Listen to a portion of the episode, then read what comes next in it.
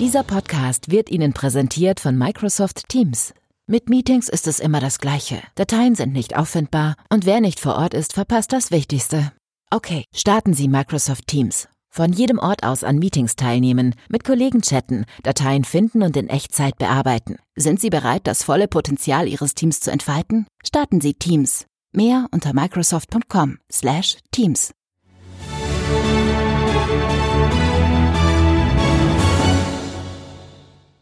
FAZ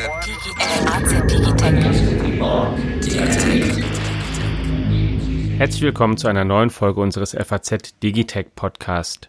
Der Weltraum, unendliche Weiten. Wer glaubt, dass nur Amerikaner, Russen, Chinesen oder Inder ins All fliegen, irrt sich gewaltig. Wir melden uns heute aus Bremen vom Sitz eines deutschen Unternehmens, das ebenfalls schon eine große Tradition mittlerweile darin hat, eigene Satelliten ins All zu schicken, die dort auch ganz prominent Dienste anbieten, zum Beispiel die Galileo-Satelliten, von denen Sie sicher schon gehört haben. Wir sprechen heute mit dem Vorstandsvorsitzenden des Unternehmens OHB. Guten Tag, Herr Fuchs. Ja, schönen guten Tag. Herr Fuchs, Deutschland hat ein Weltraumunternehmen OHB, das in der breiten Öffentlichkeit nach wie vor gar nicht so bekannt ist wie viele andere, obwohl sie in den letzten Jahren stark gewachsen sind. Stellen Sie mal ganz kurz vor, was Sie machen und wo Sie im Weltraum präsent sind. Ja, danke, Herr Armbruster. Also ähm, natürlich ist der Weltraum immer eher geprägt äh, von den amerikanischen Firmen, auch von den Missionen, die Sie angesprochen haben, Apollo. Aber wir machen schon lange Raumfahrt. Also die UAB ist ein Raumfahrtunternehmen mit gut einer Milliarde Umsatz, rund 3000 Mitarbeitern, Familienunternehmen äh, von meiner Familie, von meinen Eltern gegründet.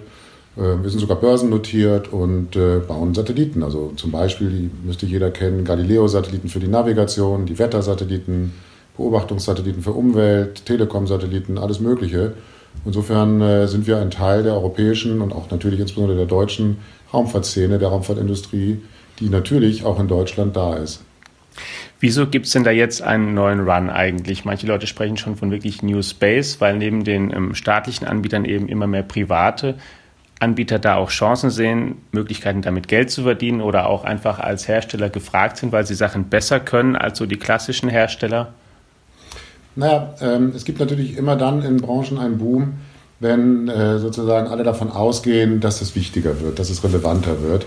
Und das ist in der Raumfahrt ja so. Die, die Nützlichkeit, die Alltäglichkeit der Raumfahrt hat natürlich graduell immer zugenommen über die letzten Jahrzehnte. Und jetzt gerade befinden wir uns wieder an so einer Schwelle, wo eben auch im Privaten durchaus viel mehr möglich ist als früher. Klar, traditionell ist die Raumfahrt ähm, dominiert von Raumfahrtagenturen. Jeder kennt die NASA. Man weiß, dass natürlich auch äh, Europa eine Raumfahrtagentur hat, die ESA. Viele Länder, mittlerweile über 70 Länder haben Raumfahrtagenturen. Aber das kommerzielle Raumfahrtgeschäft ist eigentlich relativ unbeobachtet gewachsen und es ist jetzt natürlich mittlerweile ein bedeutender Wirtschaftsfaktor geworden. Und Raumfahrt ist nicht nur staatliches Handeln. Sie selbst ähm, sind vor allen Dingen präsent in der Produktion von verschiedenen Satelliten, die im All fliegen. Sie haben aber vor und arbeiten schon daran, auch das Geschäft auszuweiten in andere Bereiche. Ein Startup, an dem Sie beteiligt sind, die Rocket Factory, arbeitet an sogenannten Mini-Launchern. Was versprechen Sie sich davon? Ja, die OHB ist äh, natürlich in der Wahrnehmung ähm, eher ein Satellitenhersteller. Das sind die mhm. großen Themen, das sind die großen Programme, ist auch immer noch der große Teil unseres Umsatzes. Ähm, wir waren aber eigentlich immer schon, auch in den Ursprüngen vor annähernd 40 Jahren, schon auch interessiert, andere Dinge zu machen. Wir waren immer ein Systemhaus, was sich über alle Aspekte der Raumfahrt äh, äh, Gedanken gemacht hat. Und jetzt ist es so, dass wir eigentlich eher wieder zurück zu unseren Wurzeln unterwegs sind. Natürlich in einer ganz anderen Größenordnung, früher als kleines Startup, aber jetzt eben auch als etablierter sozusagen Milliardenladen äh, und machen neben den Satelliten eben auch Bemühungen, dass wir die ganze Wertschöpfungskette des, des, des, des Raumfahrtgeschäfts. Und die haben natürlich neben Satelliten eben auch Raketen, aber insbesondere auch Anwendungen, Nutzungen, Lösungen, ähm, auch Bodenanlagen. Ähm, äh, die sind bei uns jetzt in den Fokus gerückt. Und wir wollen jetzt neben dem sehr, sehr dominanten und auch sehr prominenten und erfolgreichen Satellitengeschäft eben auch Kleinstraketen bauen. Wir wollen eben auch bei Missionen dabei sein, wo wir die Bodenanlagen bauen und im Grunde auch an dem sogenannten Downstream-Geschäft, nämlich der Wertschöpfung mit den Daten auf dem Boden. Für was braucht man so Kleinstraketen?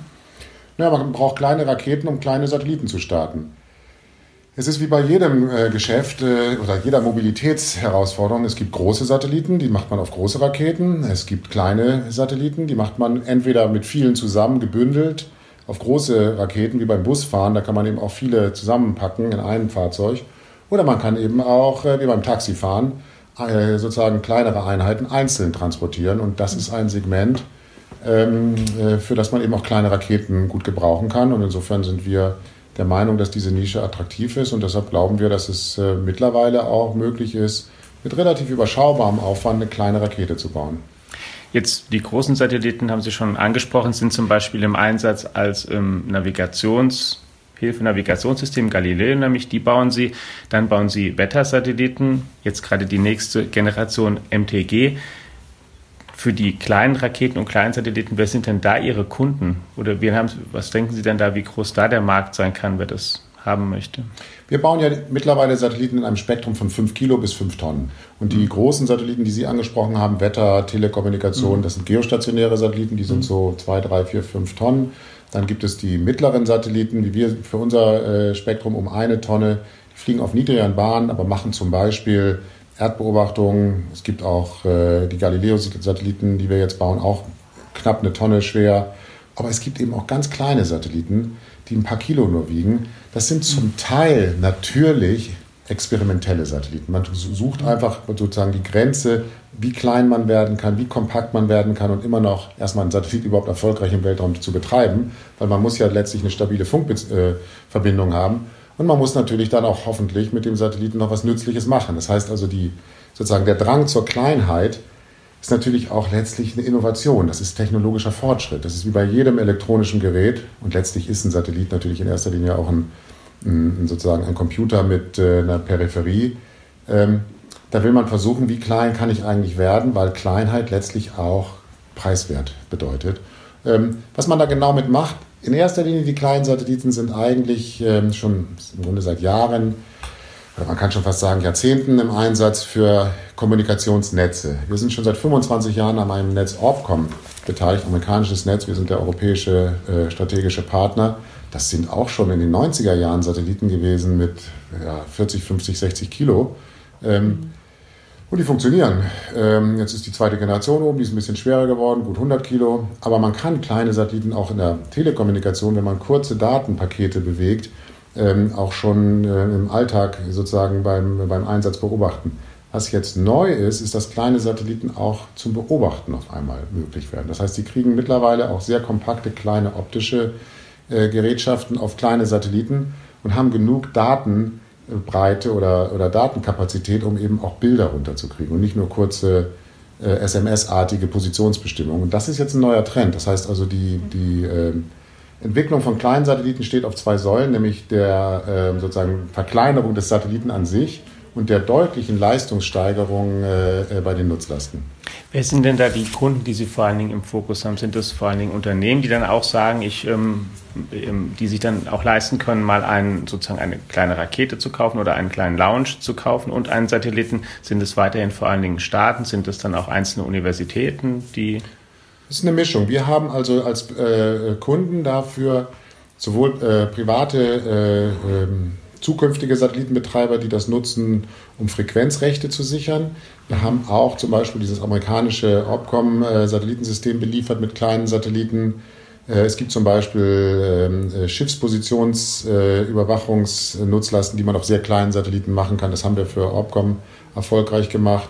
Es gibt durchaus aber auch ähm, staatliche Organisationen, die dieses kleinen Satellitensegment auch verstehen wollen. Wir liefern zum Beispiel für, die, für den italienischen Staat, italienische ähm, äh, Militär, liefern wir Kleinstsatelliten als technologische äh, sozusagen Plattform, um einfach zu verstehen, was für Möglichkeiten diese kleinen Satelliten äh, dann auch bereitstellen.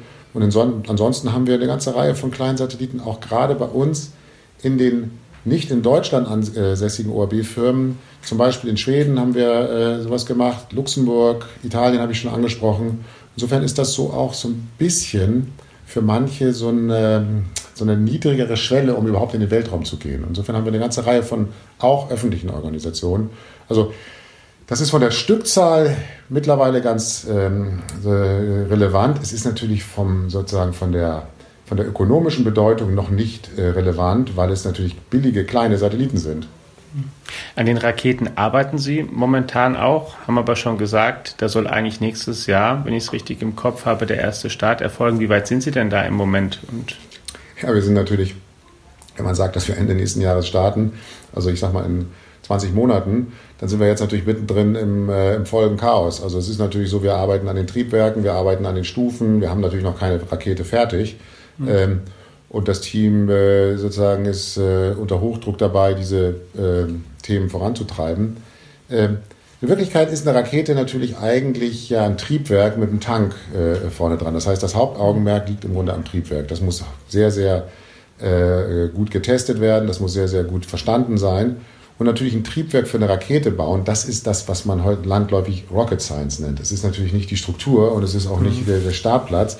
Ähm, es ist das Triebwerk, weil das Triebwerk muss eine ganz bestimmte ähm, Energiedichte verarbeiten können und einen ganz bestimmten Intensitätsimpuls haben, um eine Beschleunigung zu erreichen. Sie brauchen also bei der Masse der Erde ein gewisses sogenanntes Delta V, das ist also die, die Geschwindigkeit, die Sie ähm, ähm, erreichen müssen, um überhaupt der Anziehungskraft zu entkommen. Und das erfordert eben, da können Sie nicht langsam anfliegen und dann langsam immer weiterfliegen, sondern es erfordert eine gewisse ähm, äh, Geschwindigkeit, die, die die Gravitation überwindet.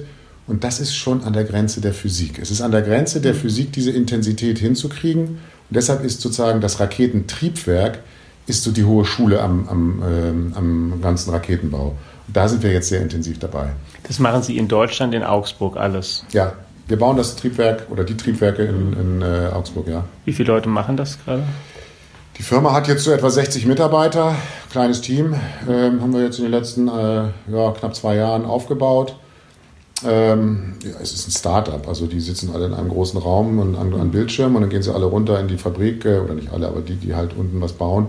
Da ist in einem großen Gründerzentrum, sind da so, äh, so mobil abgeteilte äh, Räumlichkeiten, wo man halt äh, dann eben die Triebwerke zusammenbaut und dann auch die Stufen schon äh, entstehen, am Entstehen sieht. Und äh, ja, 50 Mann können, oder Männer und Frauen können eine Rakete bauen. Jetzt gibt es eine Diskussion, die ein bisschen ähm, auch Schlagzeilen gemacht hat hier im Land. Wo starten denn die Raketen eigentlich, wenn sie da mal fertig sind? Da haben Sie auch selbst mit vorgeschlagen, das könnte vielleicht auch offshore sein. Man hat überlegt, gibt es vielleicht Möglichkeiten an Land in Deutschland, wo das geschehen kann. Wo starten die mal? Ja, das ist noch nicht äh, endgültig entschieden. Wir schauen uns eine, eine Reihe von Startmöglichkeiten äh, an, sogenannte Spaceports, so ein halbes Dutzend etwa. Unser Plan ist erstmal, was wir festgelegt haben, wir wollen einen europäischen Startplatz haben, weil wir auch mhm. ähm, sozusagen für europäische institutionelle Kunden starten wollen. Das heißt, wir begrenzen uns erstmal auf sozusagen europäisches Territorium. Das heißt nicht immer geografisch Europa. Zum Beispiel ist äh, Französisch-Guyana, Kourou auch auf dieser Liste. Es ist mhm. zum Beispiel auch äh, die Inselgruppe der Azoren im Atlantik, äh, die zu Portugal gehört, auch auf dieser Liste. Sind auch sozusagen am, äh, äh am, an der nördlichsten Spitze von Norwegen äh, äh, gibt es auch ein, eine, eine Launch-Site, die auch auf der Liste steht, Nordschweden. Ähm, aber auch, das ist richtig, ähm, äh, schauen wir uns Möglichkeiten an, äh, möglicherweise auch ähm, auf, auf, aus, vom Wasser zu starten. Da gibt es die Möglichkeit von einem Schiff, äh, sogenanntes Sea Launch Konzept. Es gibt die Möglichkeit möglicherweise auch auf einer Plattform, die man ins Wasser stellt, zu starten. Letztlich hat der Startplatz immer eine ganz große Bedeutung oder zwei. Erstens muss er so sein, dass ich die Trajektorien gut erreichen kann, wo ich eigentlich hin will. Das ist sozusagen die eine Voraussetzung. Und zweitens darf es nicht gefährlich sein für äh, Dinge in der Nachbarschaft, äh, sozusagen Leib und Leben in der Nachbarschaft. Und insofern geht man mit Raketenstarts eigentlich immer in abgelegene Gegenden praktisch alle Raketenstartplätze der Welt starten vom Land übers Wasser oder gleich am, äh, am Wasser oder jedenfalls hat das sozusagen das Meer den riesigen Vorteil, logischerweise, dass da die Gefährdung anderer geringer ist. Es gibt auch mhm. Raketenstartplätze in Wüsten. Also die Sowjetunion hatte den Startplatz immer in Kasachstan, den betreibt jetzt Kasachstan immer noch. Äh, also das ähm, war äh, aber letztendlich der ähm, sozusagen dem, dem der Anforderung geschuldet, dass ich ähm, bei Raketenstartplätzen eben auch die Zielorbits im Auge haben muss. Und wenn ich Trajektorien fliegen will, die letztendlich äquatorial sind, weil ich geostationäre Orbits anstrebe, dann muss ich möglichst nah am Äquator sein, um nicht äh, sozusagen Energie zu verschenken und Umlenkmanöver zu machen. Das heißt, für einen geostationären Orbit, der immer auch mitgedacht wird bei vielen, ist ein äquatorialer Startplatz wichtig. Das lassen wir außer Acht, weil die Raketen, die wir bauen, ganz kleine Raketen, die werden nicht geostationär genutzt werden. Da kommt man sowieso mit den ganz kleinen Raketen nicht sinnvoll hin. Das heißt, wir schauen im Grunde nur, in Anführungsstrichen, auf Trajektorien, die entweder polar sind oder sonnensynchron, aber die eher um die Erde sich sozusagen in einer Nord-Süd-Schleife drehen als in einer äquatorialen Schleife. Äh, und insofern sind für uns äh, die Anforderungen nicht äh, zum Äquator zu gehen, sondern unsere Anforderungen sind halt irgendwo zu sein, wo ich erstens logistisch einfach hinkomme, halbwegs, irgendwo zu sein, wo ich im europäischen Territorium bin, dass ich auch sozusagen europäische ähm, äh, staatliche Kunden bedienen kann und irgendwo zu sein, wo ich möglichst niemanden störe, sowohl beim Start, wenn was explodieren würde, aber insbesondere auch bei den Stufentrennungen, weil Raketen haben ja Stufen, die sich abtrennen. Ja. Und insbesondere die erste Stufe ist ja eine relativ große physikalische Einheit, die fällt dann eben auch runter und die sollte möglichst natürlich auf ein Gebiet fallen, wo sie niemanden äh, zu Schaden kommen lässt. Insofern ist da ähm, das Meer immer ein guter Ort und die allermeisten Raketen, wie ich schon gesagt habe, starten so, dass die Stufentrennungen über Meer stattfinden. Und da kann man natürlich auch dann den Gedanken auch weiterführen, dann kann man sagen, dann kann ich auch gleich über Meer starten. Das heißt, es könnte sozusagen in der Nordsee sein, wenn sich da was ergibt. In Deutschland, Anland eher unwahrscheinlich, aber es könnte vielleicht auch Schottland sein, trotz Brexit in Europa. Ja, also äh, das Vereinigte Königreich hat zwei äh, Projekte, einmal in Schottland und einmal auf den Shetland Islands. Das ist, ähm, wie gesagt, die Shetland Islands sind nicht sehr viel anders äh, in vielerlei Beziehungen als, als die, die äußere Nordsee sozusagen. Ähm, ich glaube, was man sagen kann, ist, dass es keinen Sinn macht, vom deutschen äh, äh, Territorium aus zu starten, also vom deutschen mhm. La äh, ähm, Land aus zu starten, weil es in Deutschland einfach keinen Ort gibt, in dem sie so viel Abgeschiedenheit haben, dass sie äh, beim Start die Gefährdung äh, ähm, sozusagen ausschließen können. Das heißt, wenn man eine souveräne deutsche Ausgangsstartbasis haben will, dann wird die aus meiner Sicht äh, in der Nordsee sein. Und wenn man auf dem Wasser startet, dann kann man natürlich sich auch überlegen, warum ich nicht gleich äh, sozusagen eine mobile äh, Idee aufnehme, nämlich ein, ein, sozusagen ein bewegliches, ein Ponton oder ein, ein Schiff. Es gibt ja auch so Schiffe, die dann äh, durchaus ihre äh, sozusagen Füße ausfahren können und dann feststehen können. Ähm, und es gibt äh, schon lange die Idee, ob man nicht auch mit einem Schiff sagen kann, Mensch, dann starte ich heute mal hier und morgen mal da und habe also möglicherweise Technik an Bord des Schiffes und kann dann theoretisch sagen, ich kann aus deutschem Territorium starten, aber ich kann vielleicht in einer Folgezeit dann auch sagen, ich kann auch mal woanders hinfahren und dann starte ich halt woanders her. Das sind Erwägungen. Ähm, ich glaube, ähm, um es zusammenzufassen, wenn es einen deutschen Spaceport gibt, dann wird der sicherlich in der Nordsee sein. Ob es einen dedizierten deutschen Spaceport sinnvollerweise gibt oder möglicherweise eine sozusagen mobile, schwimmende Plattform, die eben auch in Deutschland äh, Starts ausführen könnte, ist eine der Untersuchungen, die wir machen. Jetzt gibt es andere private Unternehmen, Unternehmer, Elon Musk und Jeff Bezos zum Beispiel, die eigene Weltraumunternehmen haben, die auch sehr viel Geld haben, die schon viel länger als Sie an Raketen arbeiten. Kommen Sie viel zu spät nicht eigentlich in den Markt?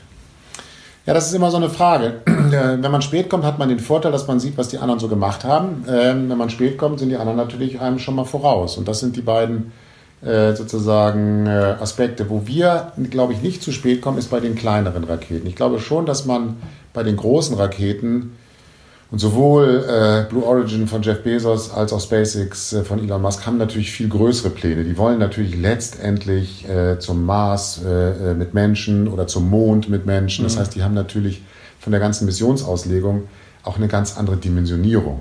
Ähm, also, Aber sind die äh, nicht auch in der Antriebstechnik schon so viel weiter, dass es für sie ganz, ganz schwer ist, da eine Nische zu finden oder mitzuhalten? Die sind mit Sicherheit, Sie haben recht, sie sind mit Sicherheit bei der Triebwerkstechnologie sehr, sehr gut unterwegs. Sie sind mit Sicherheit äh, auch bei der, bei, bei, beim Konzept, äh, insbesondere auch SpaceX mit der Wiederverwendbarkeit der ersten Stufe äh, mhm. und der damit zusammenhängenden Frage, wo ist eigentlich die Stufentrennung? Wann mache ich eigentlich eine Stufentrennung? Mache ich eine kleinere erste oder eine größere erste Stufe? Wie verteile ich eigentlich sozusagen die Arbeit oder die Herausforderung zwischen den Stufen? Ähm, sind die sehr, sehr erfolgreich unterwegs, haben auch äh, sehr gute Triebwerke, die sich ständig verbessern. Das heißt, diese großen Triebwerke, die da schon im Einsatz sind und auch bei Blue Origin im Entstehen sind, sind schon, ein, schon das Maß der Dinge, wenn man heute auf Raketen guckt. Für die kleinen Raketen glaube ich aber, dass man noch weitergehen kann. Es werden kleinere Triebwerke kommen, es wird auch eine andere Produktionstechnologie kommen. Wir planen das im, im 3D-Druck, wir planen das in einer noch viel, viel weitergehenden Industrialisierung. Die Triebwerke müssen viel, viel billiger sein, mhm. äh, die wir uns vorstellen. Das ganze System muss viel, viel robuster sein, weil, wie gesagt, die Systeme, die SpaceX und auch Blue Origin auslegen, sind letztlich dafür konzipiert, Menschen zu transportieren. Das heißt, sie sind in einer anderen Sicherheitsliga. Ähm, sowohl bei der Zuverlässigkeit des gesamten Systems, bei den Triebwerken, aber natürlich auch bei der Frage, was kann ich eigentlich noch äh, sozusagen mit den Menschen oben in der Kapsel tun, wenn mal was passiert. Das heißt, da muss es Rettungssysteme geben. Das heißt, die Raketen, die da sozusagen äh, äh, äh schon, schon bei, bei SpaceX äh, schon, schon existieren oder am Entstehen sind, die sind eine andere Produktkategorie als das, was wir haben. Wir wollen keine Menschen transportieren. Wir wollen sozusagen eine konsequente Industrialisierung des, des ganzen Systems Rakete. Das muss viel billiger werden, aber natürlich äh, äh, nicht astronautisch genutzt werden. Und das mag so sein, dass das eine gute Nische ist, an der wir dran sind, aber es ist natürlich ungewiss. Also insofern, alles, was wir tun, ist natürlich auch ein, ein riskantes Abenteuer und ob das erfolgreich sein wird oder nicht, ähm, kann man nicht wirklich sicher vorhersagen. Ich glaube daran als Idee, weil es auch außer uns viele andere auch machen. Also die Idee an diesem unteren Segment mit einer wirklich energischen Industrialisierung, einer energischen Kostenreduzierung zu versuchen, in den Weltraum zu kommen mit kleineren Satelliten von ein paar hundert Kilo, da sind wir nicht die Einzigen. Einerseits Wettbewerb, andererseits aber auch Bestätigung des, des Gedankens. Ist Wiederverwertbarkeit ein Thema, das für Sie da auch wichtig ist bei den kleinen Raketen? Das ist ja was, was auch die, die beiden amerikanischen Unternehmer gerade versuchen, was die Ariane-Rakete zum Beispiel nicht hat. Die verwendet man einmal, dann ist sie weg. Ja, ich glaube, dass Wiederverwendbarkeit ähm, ähm, natürlich langfristig in der Raumfahrt mhm. äh, äh, auch, auch ganz sicher sich durchsetzen wird. Die Frage ist immer, was meint man eigentlich mit Wiederverwendbarkeit? Man hat ja mal schon vor Jahrzehnten das Konzept des Space Shuttles gehabt, äh, mhm. wo man im Grunde ein, Fahrzeug, ja, ein Raumfahrzeug hatte, was dann auch wieder landen konnte, was dann auch horizontal, horizontal landen konnte. Da hat man gut 100 Einsätze gemacht und gemerkt, das spart jedenfalls mit Sicherheit kein Geld. Das war letztlich im Refurbishment immer teurer, ähm, als wenn man einzelne Raketen gemacht hätte. Ähm, man hat jetzt erfolgreich bei SpaceX gesehen, dass das mit der ersten Stufe gut funktioniert. Ähm, aber auch da würde ich sagen, was ich äh, vorhin schon gesagt habe, es ist ein Unterschied, ob Sie die Komplexität eines Systems für Menschen haben oder eines Systems zum Wegwerfen haben. Also eines Systems, mhm. wo möglicherweise ein äh, Satellit, der ein paar Millionen gekostet hat, ins Wasser fällt. Wenn Sie Menschen haben, müssen Sie immer mehr in, in sozusagen Redundanzen ähm, und auch mehr in Sicherheit investieren. Und da werden Sie immer auch einen höheren Incentive haben für Wiederverwertbarkeit. Weil Sie natürlich dann auch äh, ein System sozusagen das schon mal geflogen ist, auch äh, dann äh, lieber nochmal fliegen, als zu sagen, ich baue das nochmal äh, völlig neu. Das heißt, ich glaube, Wiederverwendbarkeit fängt am oberen Ende an, der Nutzbarkeit, also bei den großen Raketen.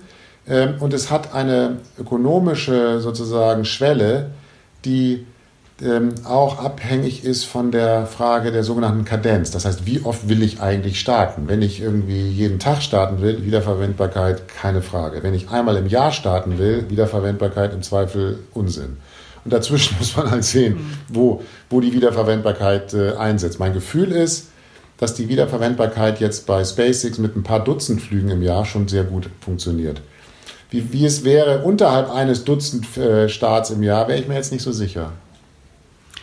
Jetzt gibt es in der Raumfahrt einerseits das sozusagen auch kommerzielle Interesse von Unternehmen, die da zunehmend Chancen entdecken, andererseits auch ziemlich offensichtlich eine zunehmende Rivalität zwischen großen Staaten. Die Amerikaner wollen nicht nur aus kommerziellen Gründen da nochmal zum Mond oder planen da mehr. Die Chinesen möchten ins All, Russland auch. Indien auch, hilft Ihnen da, dass ähm, sozusagen diese Rivalität zunimmt und dass in Europa offensichtlich ja das Bewusstsein gewachsen ist, das ist auch eine strategisch bedeutsamere Industrie als in der Vergangenheit. Wir brauchen hier mehr eigenes. Deutschland hat im vergangenen Jahr ja maßgeblich im Prinzip verantwortet, dass die, die ESA-Mittel aufgestockt worden sind. Davon haben Sie, was auch am Standort Augsburg von MT Aerospace zum Beispiel, weil auch sozusagen Mittel für Trägersysteme aufgestockt wurden. Ähm, wie sehr hilft es, dass Sie da strategisch möglicherweise bedeutsamer geworden sind? Ja, das hilft natürlich. Es ist so, dass die, die Relevanz der Raumfahrt eben auf allen äh, Fronten, auf allen Ebenen äh, gestiegen ist. Und es ist natürlich auch so, dass äh, die staatlichen Nutzer äh, äh, das, das sehen. Wir hatten früher, vor Jahrzehnten, im Grunde einen staatlichen Nutzer, das war das Forschungsministerium und die haben ab und zu mal Raumfahrt gemacht. Heute gibt es ein halbes Dutzend allein in Deutschland Ministerien, die aktiv Raumfahrt nutzen. Ob das das Verkehrsministerium, ob das das Wirtschaftsministerium, Verteidigungsministerium, äh, direkt beim Kanzleramt. Das heißt, es gibt eine viel breiter aufgestellte Nützlichkeit. Was macht das Kanzleramt?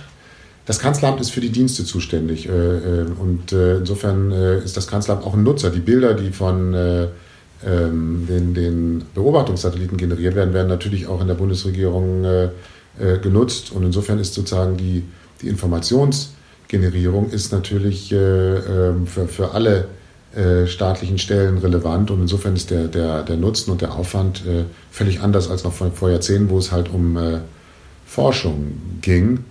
Ähm, also lange Rede, kurzer Sinn, ja, natürlich profitieren wir auch davon. Jetzt zu Ihren beiden, ich würde sagen, großen oder Flaggschiff-Satellitensystemen. Einmal Galileo, das hat sich ja eine Weile verzögert vom Beginn an, ist später gekommen. Wann wird es denn komplett fertig sein? Ja, Galileo ist natürlich ein operatives System, was jetzt schon im Grunde seit Ende 2016, also seit über drei Jahren im, im, Alltagseinsatz ist. Mehr als eine Milliarde Nutzer war die letzte Zahl, die ich im vergangenen Jahr gehört habe, wahrscheinlich mittlerweile schon viel mehr. Es ist also im, im, im Alltag angekommen das wird nie fertig sein. Also äh, das wird immer weiterentwickelt werden. Es gibt äh, jetzt die Überlegung auch für, die, äh, für die nächste Generation. Es gibt jetzt die Ausschreibung für die nächste Generation. Es wird auch äh, dann eine dritte Generation geben. Und natürlich bemühen wir uns auch darum. Also es wird, äh, da sie ja von, von äh, also federführend von der Europäischen Union äh, betrieben und auch finanziert wird, äh, gibt es immer Wettbewerb, es gibt immer Ausschreibungen. Insofern ist die Tatsache, dass wir jetzt in der ersten Generation äh, die Satelliten gebaut haben, das ist keine Gewähr, dass wir bei der nächsten Generation auch die Satelliten bauen. Wir werden am, am Wettbewerb teilnehmen oder wir nehmen am Wettbewerb teil, andere aber auch. Insofern wird es eine dauerhafte Challenge bleiben. Die nächsten Satelliten werden auch anders aussehen als die ersten. Insofern ist es nicht sicher, dass wir da zum Zug kommen, aber natürlich werden wir uns bemühen. Dieses Jahr kommen wie viele ins All davon?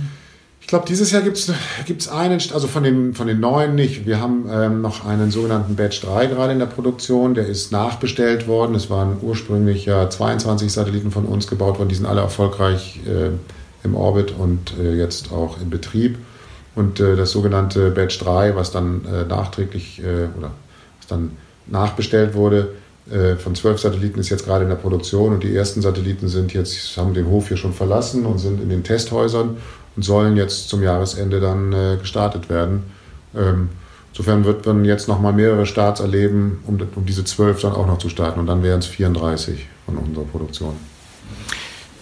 Für die Herstellung, die Teile, die Sie verwenden und die Zulieferer, auch das ist ja ein Thema geworden, was irgendwie eine strategischere Bedeutung bekommen hat. Wo sitzen die Zulieferer? Kann man sich auf die verlassen? Können die mal ähm, Gefahr laufen, in einen politischen Streit reinzugeraten und dann nicht mehr verfügbar zu sein? Ähm, um es zusammenzufassen, produzieren Sie und lassen Sie zuliefern vor allen Dingen aus Europa oder brauchen Sie da viele Teile auch aus Amerika, aus Asien? Nein, das ist ganz überwiegend Europa. Es ist praktisch fast ausschließlich Europa. Ich wüsste gar nicht, äh, was, äh, was außerhalb Europas äh, eingekauft wird. Aber eins ist ganz klar, die kritischen Dinge sind alle in Europa. Okay. Jetzt bin ich selbst auch Science-Fiction-Fan und lese das gerne und finde natürlich auch spektakulär, wenn Leute wie Elon Musk sagen, wir müssen zum Mars fliegen und wollen das selbst oder die Amerikaner. Sie als Weltraumunternehmer, mal wirklich Hand aufs Herz, macht es wirklich Sinn, dass wir dahin fliegen zum Mars in eine sozusagen auf einem Planeten, wo Menschen ja so erstmal gar nicht leben können? Macht es Sinn, dass wir größer zum Mond zurückzukehren oder soll man nicht, wenn man sozusagen ins All geht, dann versuchen, dort was aufzubauen, was eher sagen wir, die atmosphärischen oder auch die Gravitationsbedingungen nachbildet, die auf der Erde existieren? Also wie viel ist, halten Sie dafür Blödsinn an den Vorschlägen, die da momentan kommen und was ist wirklich... Ähm ja, das ist ja eine alte Frage. So ganz äh, neu ist das insofern nicht, weil in den 60er, 70er Jahren das ja auch schon diskutiert wurde. Man hat ja im Grunde natürlich erst mit Gagarin überhaupt einen Menschen in den Weltraum äh, gebracht. Da kann man sich schon die Frage stellen, was ist eigentlich der Sinn davon? Warum gehen Menschen in den Weltraum? Aber wenn man das mal außer Acht lässt, sondern die Frage Menschen in den Weltraum, das ist eine spannende Herausforderung für die, für die äh, Menschheit, dann hatte ja am Anfang das Apollo-Programm immer den, das klare Ziel, einen Menschen auf den Mond zu bringen und sicher wieder zurückzubringen. Danach folgte dann die Zeit, in der gesagt wurde, wir wollen aber lieber ein Raumfahrzeug haben, nämlich das Space Shuttle, was das sozusagen ähm, wiederverwendbar machen kann. Da kam die mhm. Wiederverwendbarkeit und es kam die Idee, lass uns lieber eine Raumstation machen, die ja jetzt immer noch in Betrieb ist, die International Space Station, wo wir nicht die ganze Mühe, dass wir erst zum Mond äh, fliegen und da dann äh, mit der Gravitation des Himmelskörpers konfrontiert wieder wegkommen, sondern wir machen mhm. einfach das, was an Nutzen äh, sozusagen der Mensch im Weltraum äh, erreichen kann. Das machen wir auf einer Raumstation, die wir dann so bauen wollen, wie wir sie haben wollen und nicht äh, da irgendwelche Umweltbedingungen noch äh, berücksichtigen. Und das ist die, die, die, der erste Zyklus. Diese beiden ähm, Aspekte, nämlich Wiederverwendbarkeit mit dem Shuttle und die mhm. äh, ISS, war ja auch der Grund, warum man das Apollo-Programm dann eben auch letztlich als sozusagen äh, vervollständigt, als äh, sozusagen abgehakt empfunden hat. Man hat dann gesagt, so, das haben wir jetzt gemacht, jetzt machen wir halt das nächste.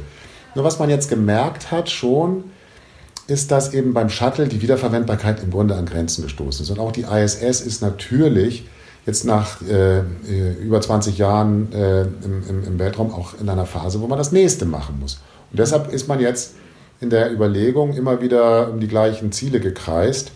Man hat ja übrigens nicht so viele Ziele. Also wenn Sie sich einfach unser Sonnensystem angucken, dann sehen Sie, dass für sozusagen astronautische Missionen, da kann man entweder sagen, ich mache mir eine eigene Raumstation, die ist dann halt irgendwo, die ja. kann ich dann irgendwo fliegen lassen. Dann habe ich natürlich den Mond, ja. dann habe ich natürlich den Mars und dann wird es schon dünne. Man könnte rein theoretisch zur Venus fliegen, da hat man wahrscheinlich ähm, äh, sozusagen mit der Landung heißer. ist alles ein bisschen ja. schwierig und, und, und das ist sehr weit weg. Man könnte rein theoretisch langfristig auch einige äh, Saturn- oder Jupitermonde, Enceladus, Titan, was auch immer, mal ins Ziel nehmen. Aber sie werden natürlich auf einem, zum Beispiel auf einem riesigen Gasplaneten, werden sie nicht landen können. Das heißt, sie werden nicht auf Jupiter landen können. Und sie werden auch auf bestimmten Planeten äh, äh, nicht sinnvollerweise landen können, die eben eine riesige Masse haben, wo sie dann gar nicht mehr wegkommen. Also ob man jemals zum Neptun zum Landen fliegt. Ich habe da diesen Kinofilm gesehen, äh, Ad Astra, da flog man auch um den äh, Neptun rum. Aber äh, nicht auf dem Neptun, weil das natürlich eine ganz andere Rakete wieder bedarf, um da jemals wieder wegzukommen, solange man die Idee halt der Rückkehr im Auge hat. Das heißt, lange Rede, kurzer Sinn, man hat gar nicht so viele Ziele und es ist offensichtlich für mich, dass wenn man irgendeins dieser Ziele anstrebt, dass es dann die Reihenfolge gibt, erst der Mond, dann der Mars und dann kommt erstmal lange nichts. Äh, wohin denn auch? Und dann, wie gesagt, bevor man irgendwie zu äh, Exaladus fliegt oder äh, zu Europa oder Titan, das sind einfach ganz andere Entfernungen. Sie haben ja letztlich das Problem, dass Sie, wenn Sie mit einem Raumschiff unterwegs sind, auch ganz andere Strahlungen haben. Das heißt, alleine ein Flug zum Mond, das sind ja nur ein paar Tage, hat ja schon Strahlungsprobleme. Allein der Aufenthalt auf der ISS hat ja schon Radiation-Probleme. Das heißt, eine der großen Herausforderungen für einen Marsflug ist ja auch, dass man Menschen dieser doch relativ eben durch die äh, Abwesenheit der Erdatmosphäre äh, ungeschützten Strahlung aussetzt. Und wenn Sie das sozusagen ähm, überhaupt äh, verbessern wollen und da weiterkommen wollen, dann wird es diese Reihenfolge geben, natürlich erst zum Mond und dann zum Mars. Und deshalb bin ich auch eher skeptisch bei der Idee, gleich zum Mars zu fliegen. Ich glaube nicht, dass man... Ähm, Oder Sie bauen mit Materialien, die das entsprechend schützen. Ja, aber das müssen Sie ja alles mal proben. Wenn Sie sich angucken, wie Apollo stattgefunden hat, da sind Sie ja nicht sofort losgeflogen mit Apollo. Die hatten Gemini, die hatten unglaublich viele Vorbereitungsprogramme, alle in unglaublich enger Zeit. Das ist alles innerhalb von zehn Jahren passiert. Ähm, oder eines Jahrzehnts. Äh, es waren weniger als zehn Jahre, aber es gab eine ganz große Breite von allen möglichen parallelen Programmen, die in kurzen Intervallen alles Mögliche getestet haben. Das heißt, selbst ein direktes Mars-Programm hätte wahrscheinlich in seinem Aufbau auch Mondbesuche. Mhm. Äh, genauso wie Apollo ja erstmal um den Mond geflogen ist und dann ist man äh, irgendwann mal gelandet. Äh, aber insofern glaube ich, muss man die Technologien ja, bevor man Menschen ähm, äh, sozusagen in die Kapseln setzt, erstmal verifizieren. Insofern glaube ich, ist es letztendlich völlig natürlich, dass man sagt, was Amerika, was die NASA jetzt sagt, wir fliegen erstmal zurück zum Mond. Das ist das große mhm. Artemis-Programm, was man jetzt in den nächsten fünf Jahren realisieren will und würden dann wahrscheinlich auch um den Mond herum eine Infrastruktur ähm, installieren ähm, mit, einer, mit, mit, einem äh, äh, Gateway, wo man sagt, naja, dann muss ich ja auch irgendwie manövrieren können, weil wenn ich dann schon zum Mond fahre, dann will ich natürlich auch öfter hinfliegen und möglicherweise auch diesen riesigen Schritt machen, nämlich der äh, heißt, ich gehe von einmal hinfahren und dann war ich 50 Jahre nicht mehr da, äh, dann kommt die nächste Mission, äh, diesen Schritt von da zu einem Schritt machen. Ich mache da eine gewisse Forschungsinfrastruktur und kann da jedenfalls wieder hinfahren. Das ist sozusagen die Idee, mhm. dass man irgendwann auf dem Mond mal eine Infrastruktur hat, wie zum Beispiel am Südpol. Äh, wenn Sie zurückdenken in den vergangenen Jahrhunderten, das war ja auch ganz ähnlich mit den sozusagen Entdeckungsreisen äh, äh, sozusagen der Seefahrer. Die haben natürlich auch am Anfang sind sie einfach mal alleine losgefahren und irgendwann kam dann schon die Idee auf, naja, vielleicht sollte ich auf der einen gut gelegenen Insel und auf der nächsten ganz gut gelegenen Insel auch mal einen Versorgungsposten machen, damit ich, wenn ich zum Beispiel nach Südamerika fahren möchte, da halte ich halt immer auf den Kanarischen Inseln, weil da gibt es frisches Wasser und da gibt es was zu essen und da können die kranken Leute von, von Bord gehen und dann gibt es vielleicht noch ein paar äh, Matrosen, die dann an Bord gehen können, um die Fahrt fortzusetzen. Also dieses Netzwerk, was man brauchte, um überhaupt eine verlässliche Seefahrt aufzubauen, das hat sich ja um die ganze Erde gespannt. Das gab es in Afrika, in Asien, in, in Amerika äh, äh, Richtung. Und das war natürlich notwendig, damit ich überhaupt eine halbwegs verlässliche äh, sozusagen Kolonialisierung überhaupt andenken kann. Sie können ja nirgends hinfahren, wenn Sie sagen, jedes Mal muss ich also alles mitnehmen und äh, habe nichts da. Insofern glaube ich, wird dieses Lunar Gateway eine Infrastruktur sein, um einfach den Mond und das ist, wie gesagt, die Idee, in einer dauerhaften Weise äh, sozusagen den Menschen zu erschließen. Nicht zum Besiedeln, aber zumindest um so eine Art, irgendwann mal so eine Art äh, Antarktis-artige äh, Infrastruktur, möglicherweise mit unterschiedlichen Forschungsstationen über den Mond verteilt, aber mit einer möglicherweise einheitlichen Logistik um den Mond herum zu haben, dass ich dann Menschen von unterschiedlichen Punkten auf dem Mond mhm. wieder in den Mondorbit bringen kann und dann können die, wenn sie müssen auch nach Hause geflogen werden, weil da möglicherweise, was weiß ich, mal einer sich verletzt hat oder krank ist. Jetzt hatten die Entdecker ja immer zwei Motive. Die wollten einmal dahin, wo noch niemand zuvor gewesen ist, was ein toller Antrieb natürlich ist und auch das ist, was die Menschheit am Ende auch häufig weitergebracht hat, sowohl geografisch als auch technologisch in anderer Hinsicht. Das Zweite, was sie aber gemacht haben und was bei der Entdeckung der Erde dann auch eine Rolle gespielt hat, da wo sie hingekommen sind, da gab es auch überall was, was sie dann gebrauchen konnten. Und das ist so eine Idee, die heute ja auch mitspringt, dass zum Beispiel Jeff Bezos immer wieder betont, naja, das ist auch was, Schwerindustrie gehört irgendwann mal ins All oder überhaupt, da gibt es so viele Rohstoffe, die man da holen könnte. Ist das ähm, aus Ihrer Sicht reine Science Fiction oder ist es vielleicht wirklich mal ein Pool, wo man dann, also die denken dann auch an, an, an in dem Asteroidengürtel, dann an bestimmte Asteroiden, wo man dann, dann ähm, Sachen heben kann? Oder ist das? Ich glaube, dass das als Vision ähm, natürlich auch, auch sozusagen hilft, das Ziel zu bestimmen.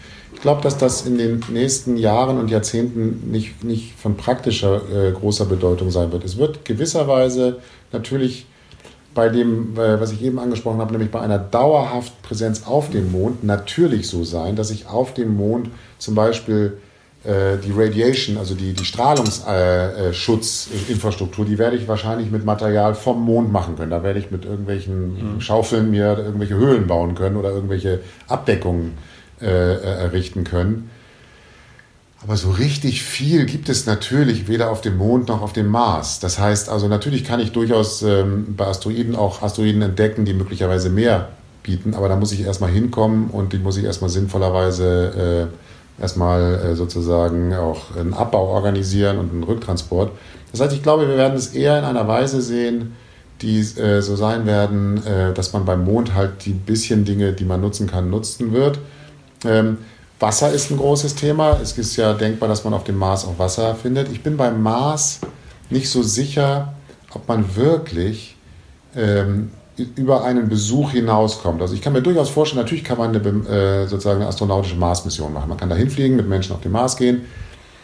Aber alles, was ich eben beschrieben habe für den Mond, ist natürlich beim Mars noch viel, viel, viel schwieriger. Sozusagen eine Idee, auf dem Mars eine Station zu haben wie auf der Antarktis, die dann regelmäßig besucht wird. Da wohnen ein paar Dutzend Forscher, die machen da irgendwelche Dinge. Das bedarf natürlich noch einer ganz anderen Dimension von, von Infrastruktur. Ich glaube, als langfristiges Ziel ist das denkbar, aber auch da letztlich die Grenze wäre für mich auch da, dass man natürlich irgendeine eine Mission haben muss. Und den Mars zu erforschen ist eine Mission. Den Mars zu besiedeln halte ich ehrlich gesagt nicht wirklich für eine Mission. Da ist genau der Punkt, den Sie sagen, dafür ist auf dem Mars einfach nicht viel. Wenn Sie sich die Seefahrer angucken oder die, die Entdecker angucken, die sind natürlich dahin gefahren, wo es was zu wo holen schön gibt. ist auch und ja, wo es was zu holen naja, gibt. Und es gibt immer das Gleiche. Es muss erstmal was zu essen und trinken geben. Und das Schlimme ja. in der Raumfahrt ist ja, sie haben ja noch nicht mal Luft. Also verstehen Sie, sie haben ja nicht mal was zu atmen. Also was sie mindestens ja brauchen, ist ja eine Selbstversorgbarkeit. Also sie müssen ja irgendwo hinfahren, wo sie sagen, hier kann ich existieren. Das heißt, ich kann atmen, ich habe was zu essen und zu trinken und ich sterbe nicht an den Strahlen, die mich sozusagen äh, ungeschützt äh, sozusagen meine meine Physiologie zerstören. Das müssen sie erstmal erreichen, sonst fährt da ja keiner hin. Ähm, und äh, wie gesagt, wenn Sie sich sozusagen die Kolonialisierungsgeschichte der Erde angucken, dann werden Sie auch sehen, das gibt Gebiete, da ist einfach keiner hingefahren. Also und zwar aus guten Gründen, weil man das vielleicht mal entdeckt hat, mal vorbeigefahren ist, dann hat da irgendeiner äh, eine Karte angefertigt und gesagt, ja, hier diese Insel haben wir entdeckt, das ist ganz interessant, aber äh, können wir für nichts gebrauchen, gibt nämlich kein Wasser und nichts zu essen und nichts zu trinken und es ist auch irgendwie nicht ab, absehbar, ob es da irgendwas anderes Wertvolles gibt. So ähnliche Kriterien wird man natürlich auch im, im, im Weltraum auch anwenden. Man wird ja nirgends hinfahren, ähm, jedenfalls dauerhaft hinfahren und eine Infrastruktur errichtend hinfahren, wo es nichts zu holen gibt. Lesen oder schauen Sie gerne Science Fiction? Ja, ja. Dann sagen Sie doch mal zum Schluss, was Sie empfehlen würden. Gerade Ihr Lieblingsbuch ich habe jetzt gerade zuletzt, äh, ehrlich gesagt, diesen Film Ad Astra gesehen ähm, mhm. äh, im, äh, und davor den Marsianer. Ähm, das sind schon realistische sozusagen Stichwortgeber, wie sowas im Weltraum aussehen kann. Das ist nicht so, was, was mir daran nicht so gefällt, ist, dass das äh, nicht mehr so emotional so leicht ist. Also früher, als ich jung war, fand ich natürlich äh, äh, Raumschiff Enterprise irgendwie so als, als realistische Lebenswelt beeindruckend. Aber mittlerweile habe ich gemerkt, so einfach ist das gar nicht. Und was man eben bei den neueren Filmen sieht, ist schon eine gewisse, ja, wie soll ich mal sagen, eine gewisse ähm, mühsame Erschließung des Ganzen. Also man hat nicht mehr so diese, diese, diese Vision, dass das so reichhaltig alles ist. Insofern ähm, finde ich eher die alten Sachen noch beeindruckend, die so eine positive Vision hatten. Aber naja, als letztes, was ich mir angeguckt habe, Film gerade gestern Abend, habe ich mir diesen Film angeguckt, Fly Rocket Fly. Das ist so eine Dokumentation über so ein Raketen, äh, deutsche Raketenprojekt äh, in den 70er Jahren, OTRAG. Das war sehr beeindruckend. Das hat mich, das hat mich echt beeindruckt. Also wie da, man da versucht hat, private Raketen zu bauen und in, äh, im Kongo zu starten. Lieber Herr Fuchs, vielen Dank für die Zeit, die Sie sich genommen haben. Liebe Hörerinnen und Hörer, auch Ihnen vielen Dank dafür, dass Sie eingeschaltet haben. Natürlich informieren wir Sie weiter über das Neueste, was auf diesem Thema passiert und auf allen anderen technisch und digital relevanten, nicht nur in diesem Podcast, sondern auch in unserer FAZ Plus Ausgabe der Tageszeitung, der Sonntagszeitung und allen anderen Kanälen. Danke fürs Reinhören. Ciao.